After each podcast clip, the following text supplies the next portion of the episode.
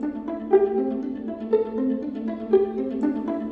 Bonjour et bienvenue sur ce nouvel épisode de l'écriture d'un roman. Alors comme d'habitude, je vais aborder avec vous les problématiques que je rencontre autour de l'élaboration de mon roman L'Inde de Suraj. Le but de ce podcast est de partager avec vous mon processus créatif en train de se faire. Pour ça, je m'enregistre quotidiennement après chaque séance d'écriture. Ceci est donc la retranscription spontanée mais non pas exhaustive de mon travail, avec mes différentes techniques, mes doutes et mes réflexions. Comme vous l'avez peut-être remarqué, il y a un peu plus de deux mois de décalage entre mes enregistrements et les diffusions. J'essaye de rattraper ce retard, mais en attendant, petit retour en arrière. Bonne écoute à vous le samedi 18 juillet 2020. Quel bonheur de retrouver mon roman après une semaine d'interruption. J'ai vraiment euh, travaillé à fond ce matin pendant deux heures et demie euh, sans interruption. J'aurais pu continuer si la fin ne m'avait pas tiré euh, de mon roman. Mais en tous les cas, j'ai l'impression que cette petite pause a été bénéfique. J'ai l'impression d'être beaucoup plus concentrée et de voir un peu plus précisément euh, ce que je dois faire, euh, vers où aller, etc. Là, je suis en train de déterminer quelles sont les scènes majeures et mineures de mon roman. Donc du coup, je reprends euh, tout le résumé des chapitres pour un peu savoir pourquoi cette scène est mineure, pourquoi celle-là elle est majeure, etc. Bon, c'est un petit peu compliqué à déterminer. Des fois, je me perds un peu. Enfin, c'est pas des fois, je suis un peu perdue complètement même, parce qu'en fait, ça dépend du point de vue duquel je me place si par exemple c'est du point de vue de la tradition du Gothul, eh ben ça sera pas les mêmes scènes qui seront les scènes majeures. Et si c'est par rapport à l'histoire d'amour entre Souraj et Olivia, ben ça sera pas non plus les mêmes. Donc là, je suis un petit peu perturbée par rapport à ça. J'ai tendance à considérer qu'il y a très peu de scènes majeures. Du coup, c'est comme si tout ce que je racontais n'était que mineur, alors qu'il y a plein de moments qui sont quand même importants. Alors voilà, c'est un peu la difficulté que je rencontre là. Je vais demander à une amie de m'aider, celle qui, à qui j'envoie euh, mon roman euh, chapitre après chapitre. Euh, peut-être qu'avec son regard extérieur, elle aura plus de facilité que moi à déterminer quelles sont les scènes majeures et mineures.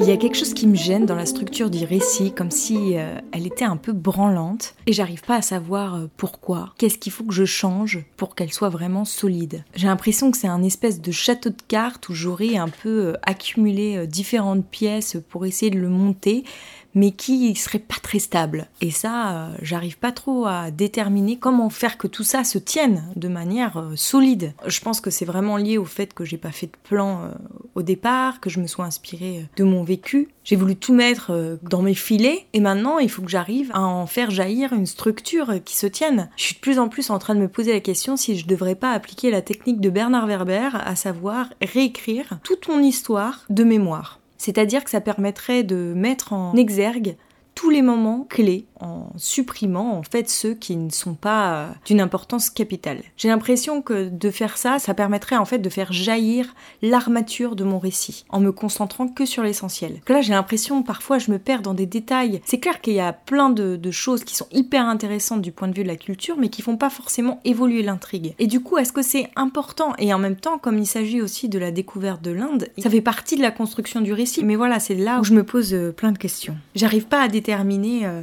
quelle est la part du superflu, quelle est la part de l'essentiel. C'est vraiment ma grosse, grosse difficulté. C'est toujours une question de dosage en fait. Hein. Je pense que je veux raconter trop de choses dans ce livre. Il y a énormément de thèmes qui se distillent tout au long du récit. Et j'ai envie de tout mettre. Sauf que voilà, l'écriture, c'est justement savoir faire des choix. Donc il y a Olivia qui part en Inde en quête d'aventure pour réaliser un documentaire autour des rites amoureux d'une tribu. Donc il y a la découverte de ces rites amoureux autour du Gotul, il y a l'histoire d'amour qui se lie entre Souraj et Olivia, le passé de Souraj qui ressurgit, alors je vais pas expliquer en quoi puisque sinon ça serait vous spolier le roman. Il y a en filigrane tout ce que Olivia découvre sur la culture indienne, pas forcément en lien avec euh, le Gothul. Donc ça voilà, ce sont un peu les thèmes principaux que je repère, mais rien que ça, c'est déjà énorme. Je sais pas si tout ça peut rentrer dans un seul et unique roman. Est-ce qu'il faudrait pas un peu que je simplifie les choses? Et puis après, il y a toute la subtilité de la relation qui relie euh, Suraj et Olivia dans toutes ces contradictions. Le personnage de Suraj qui est extrêmement complexe, par rapport à son passé, par rapport à sa personnalité. Enfin, il y a vraiment énormément de choses qui rentrent en jeu dans ce récit. J'ai l'impression que c'est peut-être un petit peu trop. Est-ce que c'est pas un peu trop dense? Après, est-ce qu'un livre peut être trop dense? Au mieux ça qu'un truc vide, hein Mais je pense qu'il faut quand même faire le tri en fait. Et en même temps, il me reste tant à travailler pour la deadline que je me suis fixée euh, pour fin août que je me demande si ça serait vraiment euh, judicieux euh, de réécrire toute l'histoire maintenant. J'ai peur du coup de ne pas avoir le temps de travailler tout ce que je dois travailler et de perdre mon temps sur quelque chose qui peut-être s'avérera pas forcément très utile. J'en sais rien en fait. Je peux pas savoir tant que j'ai pas essayé. C'est vraiment toute la difficulté de ce premier roman que je fais de manière aussi sérieuse. C'est qu'en fait, je tâtonne tellement que je teste plein de pistes qui des fois s'avèrent fructueuses, d'autres fois non.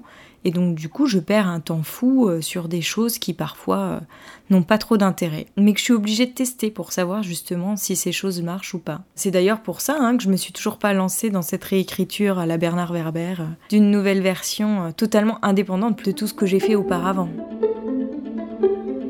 Jusqu'à présent, j'étais un petit peu gênée par l'utilisation des prénoms dans toutes mes scénettes euh, en rapport avec euh, le Gothul. Aujourd'hui, je me dis qu'il peut y avoir une progression là-dedans. Comme il s'agit de scènes qui sont censées représenter le film qu'Olivia s'imaginait pouvoir tourner, la façon dont elle imagine que le Gothul euh, se déroulait, je peux très bien jouer avec ces questionnements à elle. C'est-à-dire qu'au début, je peux donner aux personnages des noms indie, puisque finalement c'est les seuls auxquels elle a accès assez facilement. Ensuite, ça peut passer à des prénoms Mouria. Ensuite, à leur prénom de Gothul, mais sans article. Et ensuite, à leur prénom de Gothul avec article. Comme s'il y avait une progression dans sa compréhension de ce qu'est le Gothul. Ah, ça, c'est pas mal. Comme ça, là, j'ai réglé un problème, en fait, un gros questionnement que j'avais.